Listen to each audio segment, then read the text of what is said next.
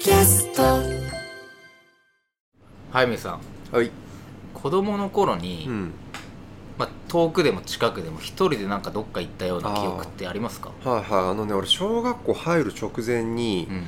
車にひかれたことがあるんだけどどっか行ったっていうのはなんかその物騒な話じゃないですか？いわゆる親にさ、うん。どっか黙ってどっか遊びに行くっていう範囲が、まあ、小学校だからもうすぐ小学校だ。小学校の近くの公園があってそこに友達と妹と一緒に行ってはでまあ相当浮かれてたのか帰りにさ飛び出して道でさ引かれた瞬間まで覚えてんだけどさいえ？水色のフォルクスワーゲンゴルフが迫ってきていてあこれもう引かれるけど俺当時車の車種を全部言えるようなさこれいるじゃんそういう子供って。上がる前に、うん。え電車の系統全部わかる子のみたいな感じで車全部わわかー、る子で。今と一緒じゃないですか。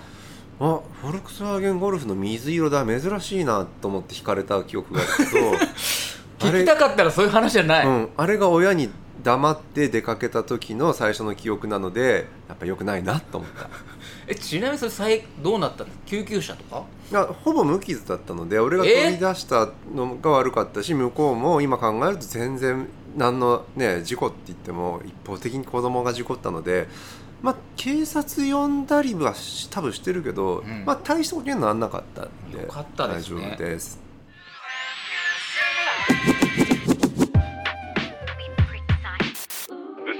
すべてのニュースは賞味期限切れで。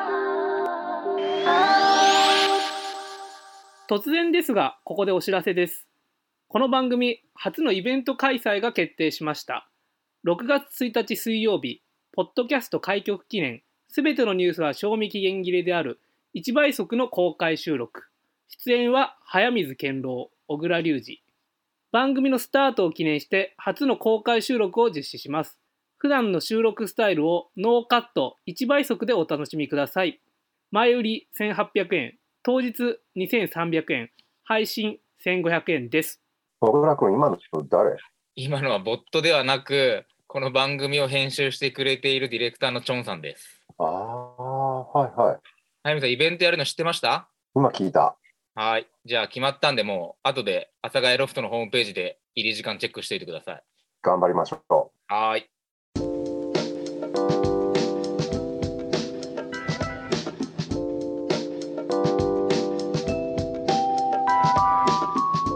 うライターの早水健郎と小倉隆二ですすべてのニュースは賞味期限切れである。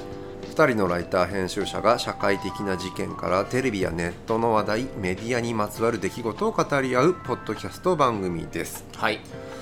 まあ、冒頭で話したけど、うん俺初めてのお使いが今さネットフリックスちょっと版その前にうん。子供の危ない話ちょっと思い出しちゃったからしていいですとか小倉君の 子供の頃の話、僕もね子供の頃本当によしょっちゅう怪我しててうん僕ね思い出せるだけでもいっぱいある1個うちの近くに公園があるんですけど、はいはい。それ5分ぐらいでいける、うん、あいやもっと近い。もっと近い。2分ぐらい。うんうん。はい、でブランコってあるじゃないですか、うん。ブランコ。はでなんか鬼ごっことかでそのブランコの後ろを通っちゃったんですね僕が。いあー一番危険なやつだ。そしたらそれに吹っ飛ばされて、うん。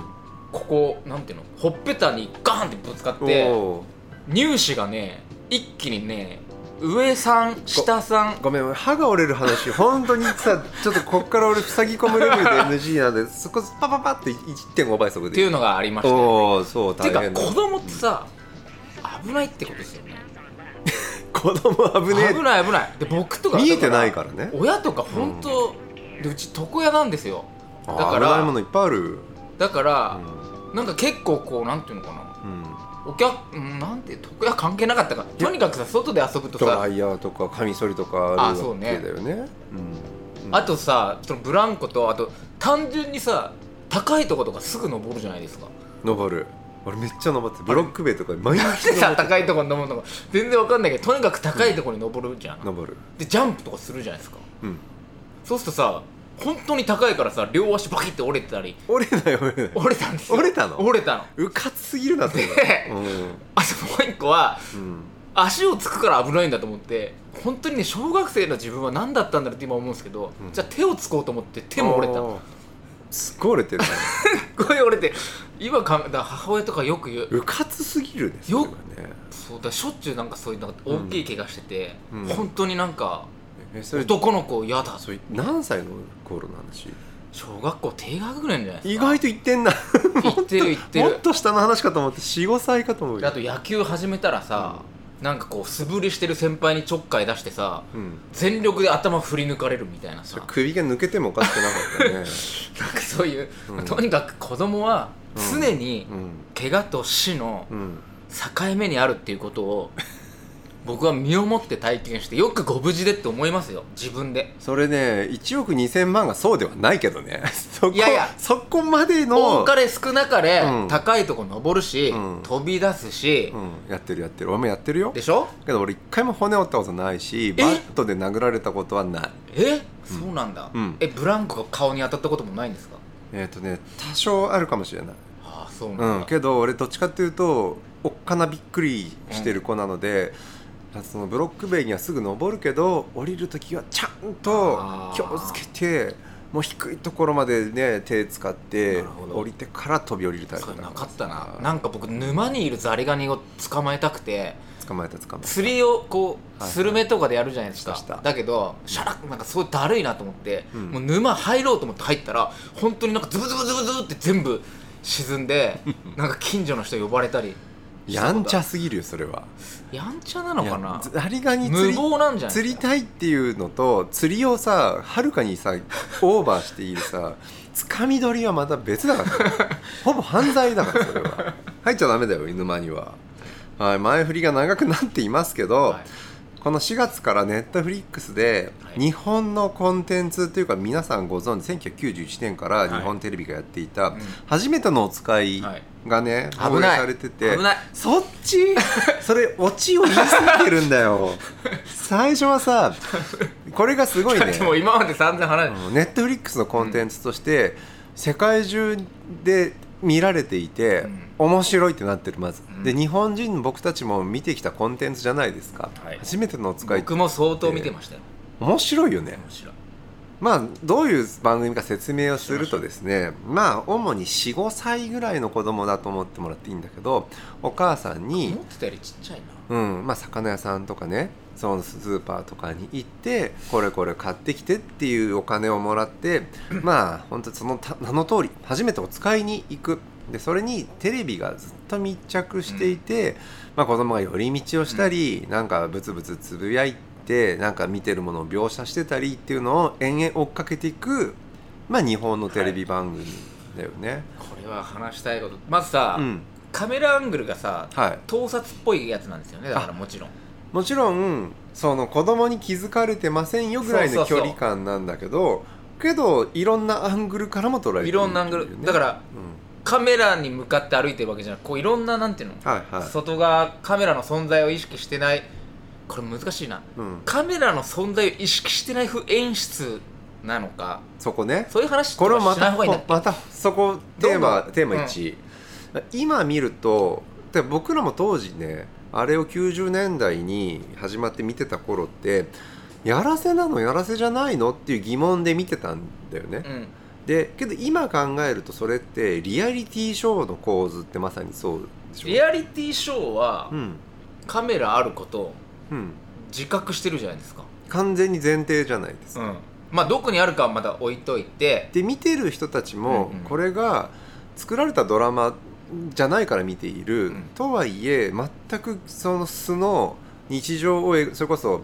えー、と恋愛うん。リアリティショーだと本当にそこで起こっていることがあの一応フリーにはなかってますよって言とも信じてないじゃん,、ううその中間にあるリアリティショーだってものが分かって見ているけど、当時リアリティショーっていう言葉や概念はまだないのでよくリアリティショーってどこから始まったのっていうの厳密に言うと結構古いんだけど、うん。日本だとさやっぱあれあれだよね。松村と電波少年？電波少年日本テレビ、うん。90あれもあー56年？ぐらいからなんかそのカメラが突撃みたいなことっていうのをリアリティショーの始まりってよく言われるんだけそどれ難しいな。でもさ、うん。あれはカメラが回ってることは分かってるけどうん。必ず撮られてるからね。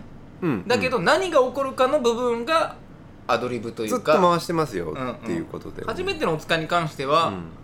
回ってることすらっていうのはドッキリカメラとかに近いってことなの？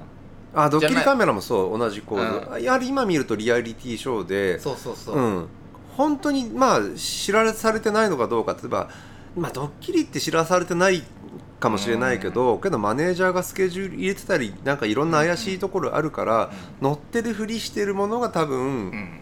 多いんだろうなうんぐらいな推測ができるじゃん、初めてのお使いに関してはしかも子供なので、うん。どこまでそういうのが自覚できるかっていうのはまだ分かんないしですしね。そう。なんか子供を使っているリアリティショーっていうジャンルなんだよねあれは、今の視点からするとちょっと倫理的に大丈夫ってことが、このねあのネットフリックスで初めてのお使いが世界的に見られることになってまあいろんな議論が出てますよって話も含めて今日ちょっとしようかなと思っていや僕がなんでそんんな最初にあの子供時代の話をしたかっていうと、危ないからなんですよ。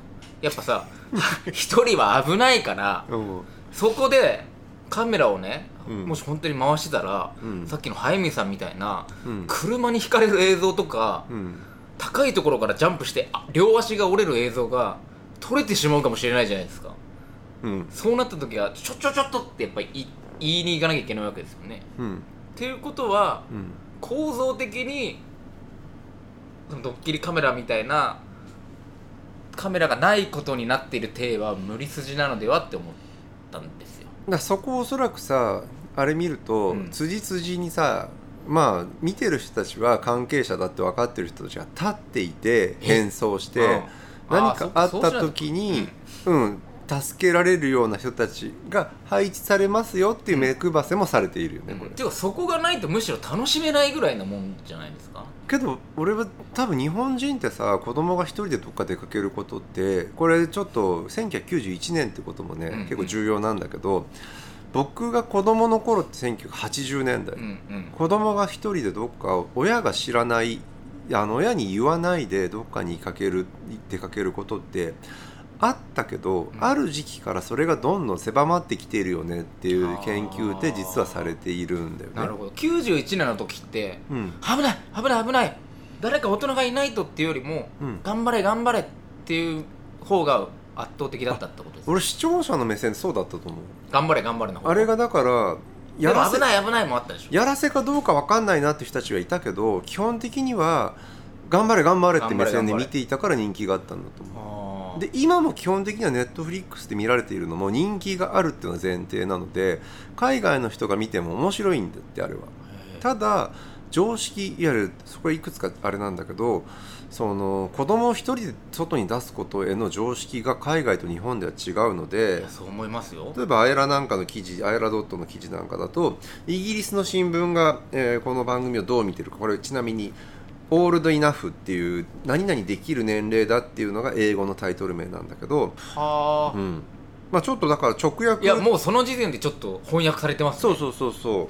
あ見事だ。だからリアリティショーだっていう感覚をもってしても、うんうん。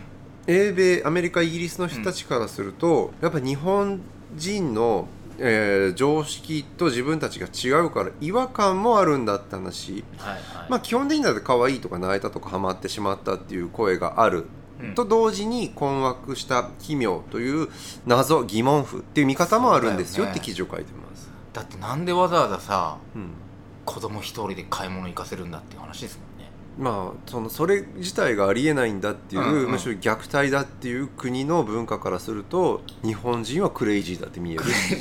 でも一方でうん。いわゆるまあ試練じゃないですけど、うん。頑張れ頑張れ。よく頑張った乗り越えたみたいな猿岩石を見るかのような、猿岩石を見るかのようにね、うん、どっちで見てたかな？いや頑張れだったし当時はやらせかやらせじゃないかっていうぐらいのリテラシーしかなかったからその中間にリアリティショーがあるんだっていうのは認識したのって本当にね2000年代後半ぐらいだと思うよ俺。あとさ一番大事なのはさナレーションですもんねこれ。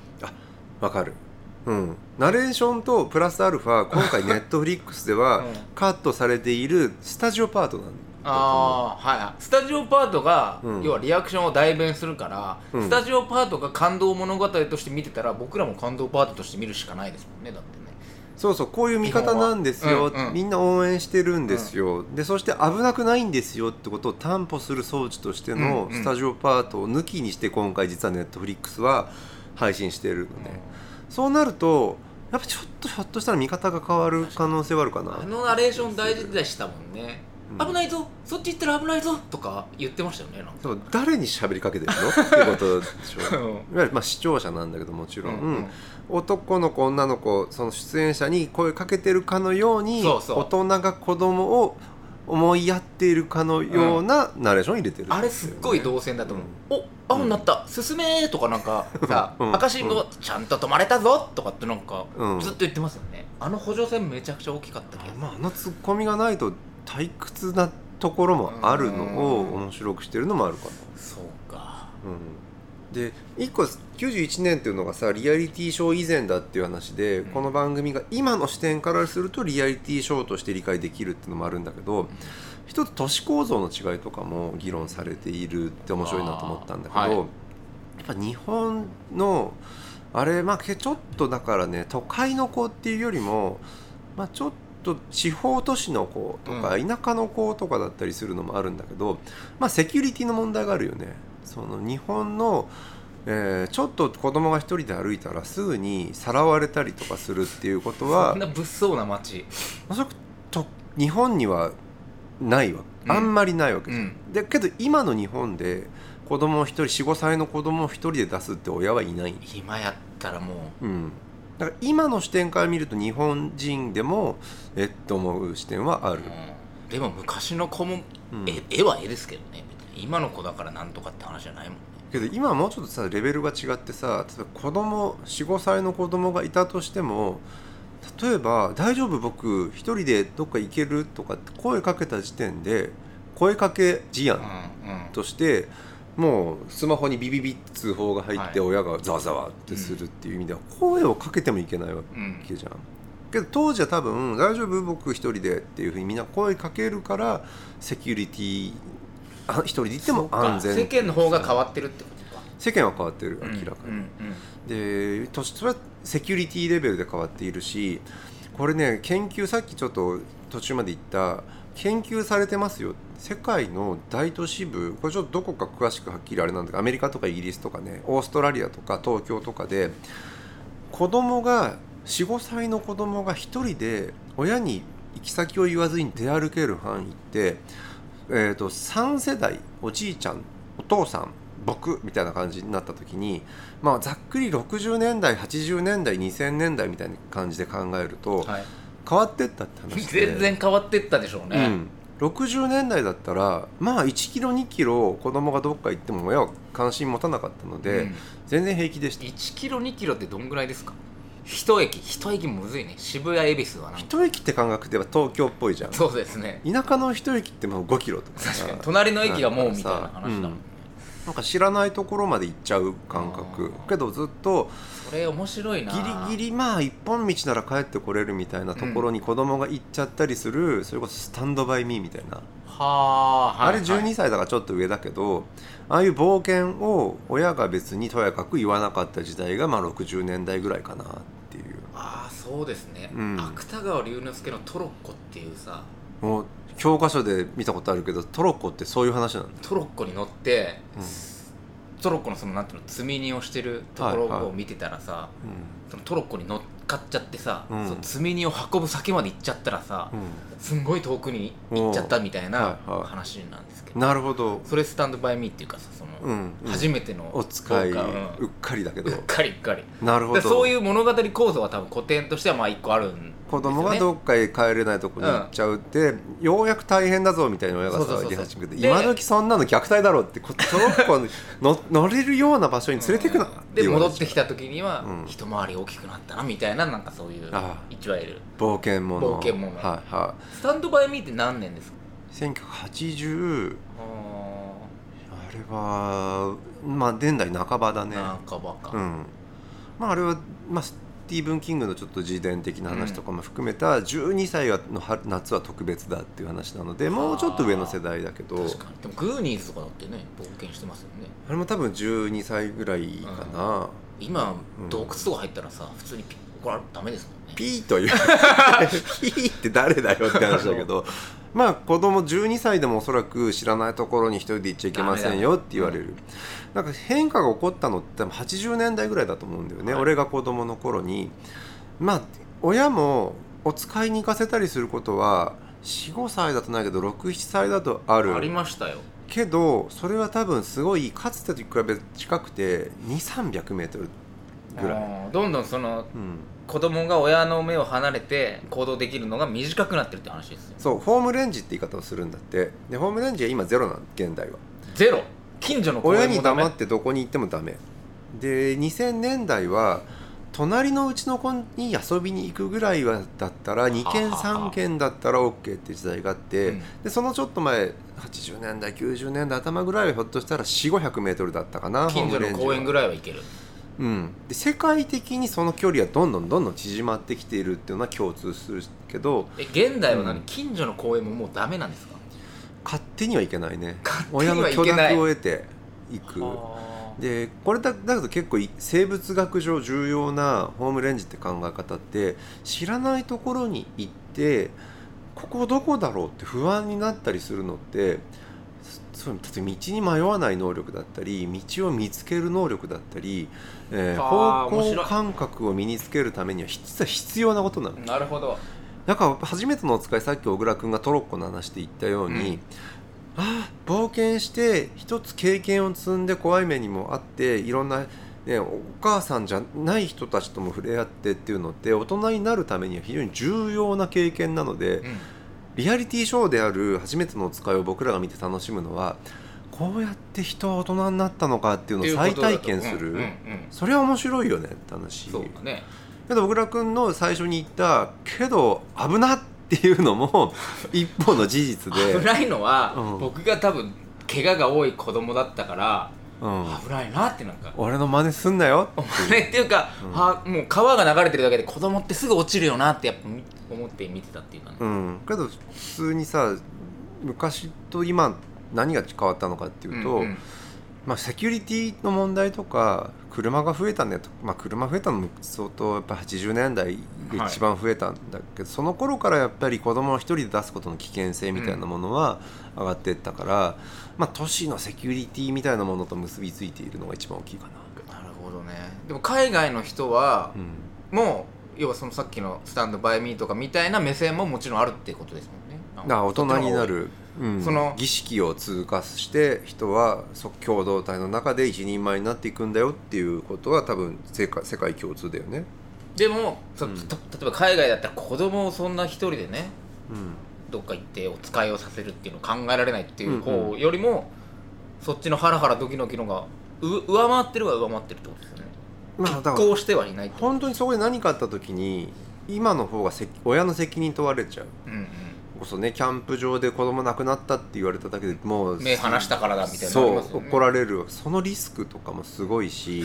でも80年代だろうが90年代だろうが何かが起きたら目離してってならなかったってことなんですか、今に比べればならなかった。ネットもないしさ。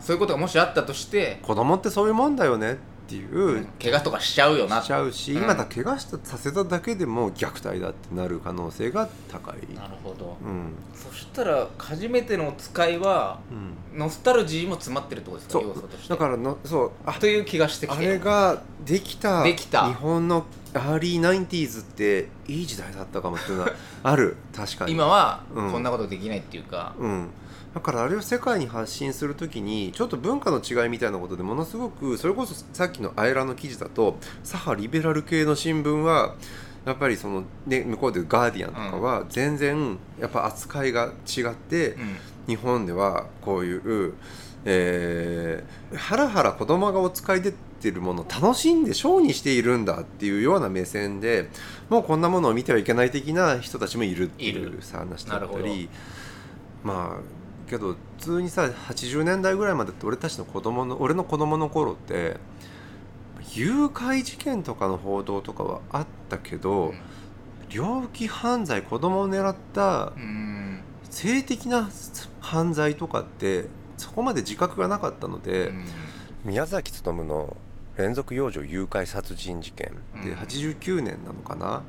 以前以降あれはやっぱ一人で歩いてる女の子たちが狙われているから そこもすごい日本だと大きいんだよなるほどね。ねいやこれ話したいことがいっぱいあるんですけど、大丈夫ですか？もうだけどねあとね 5分で退去しなきゃいけないから、まあ、1個ぐらいにしとく？あの2つあるのは今さアニメの、うん。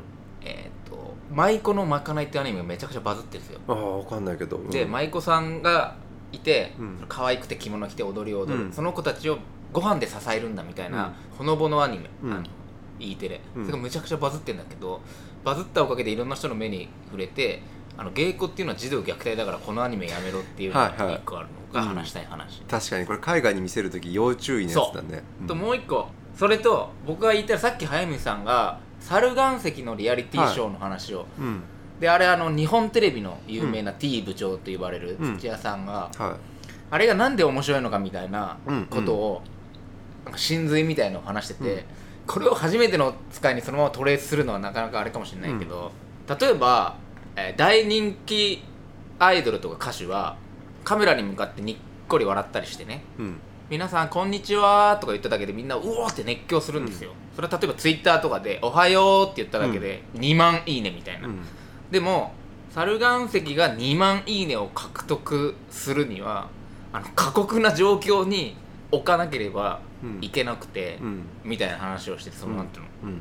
そこに何の期待もないっていう。3日もこっから一歩も動いちゃってもうお腹空いて動けなあそう。でいいね、うん。いいね。でそれはすっごく残酷だから、うん。それをやっていいのは残酷さを受け止めるうん体力がタレント側と握ってなきゃいけないみたいな話を結構ちゃんとしてて。タレント側が了承してやってますよっていうのと、多分一番もっと大事なのは見ている人たちがそうそこれは虐待ではなくて、うん。そういうショーなんだってことをみんな分かった上で僕らも加担しう、て、うん。共犯関係にありますよってことが結べればリアリティショーなんだよね。そう。だからそれは土屋さんは、むしろなんならカメラ回ってる時にねうん。お前たちが売れるにはうん大スターがうん。あの一曲歌うんではなくうん。何日も飯食ってなくて、うん。ボロボロになって歩く姿をやらないとうん。あの大スターには勝てないと、うん。なぜならあの大スターはうん。例えば馬が歌がうまいとかいろんな芸があって、うん。今お前たちはその芸で売れないんだから、うん。ヒッチハイクをするぐらいのものがないといけないけど、うん。旅に出るかみたいなことをやっぱちゃん一応突きつけて、うん。リアリティショーの共犯関係を結構前提として結ぶの結構大事みたいに言ってて、うん、なそこがさ今のさ現代のさエンターテインメントの番組難しくなっていてそれこそ同じ検証生活のナスビは、うん。やっぱ海外からあれが見つかった瞬間に大バッシングされてたじゃん。でもさ初めてのお使いに関しては共犯関係も何もないもんね。いやこれもだから当時俺たちはそのテレビの方が進んでいたので見る側はやらせかどうかなみたいなところの共犯関係にはあったからけどリアリティショーって言葉ができた瞬間にもっと分かりやすくなっただけではい。一応結んでたんだと思うんだよね。ただテレビで映してる以上、うん。そんなにひどいことにはならないだろうってこと？そう。だから俺結構このね放送7月になってあそりゃそうだな。確かにそうだ、初めてのお使いが話題になった時にあこれを虐待だっていうふうに問題になったのは何年か前にあったなと思って調べてみてその話を書いてホームレンジの話をちょっと載せたら、あれはテレビでショートやってるしてやってるので虐待じゃありませんっていうツイッターで反論が来るわけ、はいはい。全部映ってテレビカメラの中でやってることだからやらせなんですよっていう、うん。あけどそれって基本的に共犯関係みたいな機微が分かってないからそうね。いう反論が来るし、今現代の西洋的なナスビなんてもう虐待だってなって裸だしね日本のバラエティーのこと歴史も知らないしいわゆる共犯関係を見抜けない今から見るとそうなるだろうな、うん。で、うんまさに初めてのお使いとナスビって今の視点から見るとやっぱそうならざるを得ないリスクをはらんでるよね。なんででも海外の人でちゃんとバズったんだろうかこれは。やっぱ面白さはね面白いんだよこれ。どんどん上手くなっていくじゃんテレビの人たちもあでおそらくこう出てる子供たちもその素でわからないわけではない。なんか試されてるんだろうなって期待に応えてやってる。そうね。謝罪動画的エンターテインメントと同じ構図の部分がちょっとある気がするんだよね。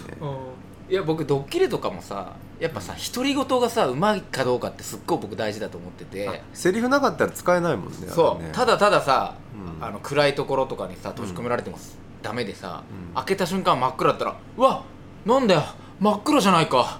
俺こっちなんかあるかなって全部こう一人でさ、は状況説明をしなくちゃいけなくて、うん。それがわざとらしくもなく、まあうん確かに。こんぐらいで初めてのお使いってそれ結構絶妙で、いうん。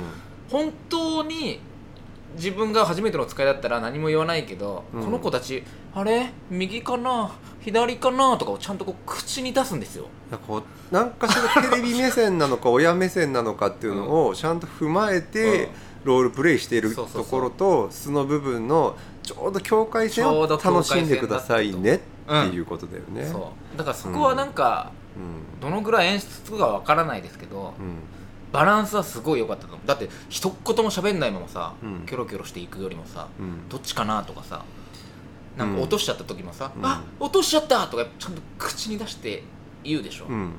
なんか本当にまあそのテレビで放映されてるってことは何も起こらなかったっていう何よりその証拠なんだけどね。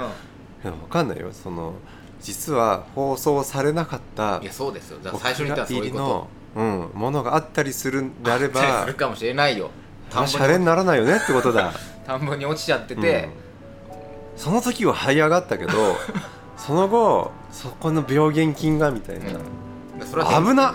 電波少年だって、うん。帰ってきて放送できたのが、うん。サル岩石とドローンズだけで 世界中いっぱい岩石なんとかとか大丈夫。その消えたけどそれは別の理由で消えた人もいるけどね。っていうのもあるかもしれないよっていう話。テレビってそういうリアリティショーっていうまあ本当にマジックっていうかテレビの中のマジックみたいなものを受けてる側も出てる側も共有できているからうん。面白いんだよっていうのがあ昔はそうだったねってなる可能性はあるかも、うんそうですね。うん。さあこの借りているスタジオ今日は、はい。ここはね貸し会議室のは歌舞伎スナック。町のねスナックのね、なので俺たち1分でも遅れたら怖い人たちに出てきて。大丈夫ですよ大丈夫ですよどうい。うつもりって、大丈夫そうい。うの大丈夫大丈夫うんじゃあこの辺で、はい。ライターの早水健郎と小倉隆二でした。これでも我々は子供がいないわけで子供がいたりするとまた目線は違うんでしょうか？うん可愛いっていうのもちょっと倍増するかもしれないけどね、あ可愛いが倍増するのか、うん、昔の親はこういうことできたんだなっていう目線もあるかもね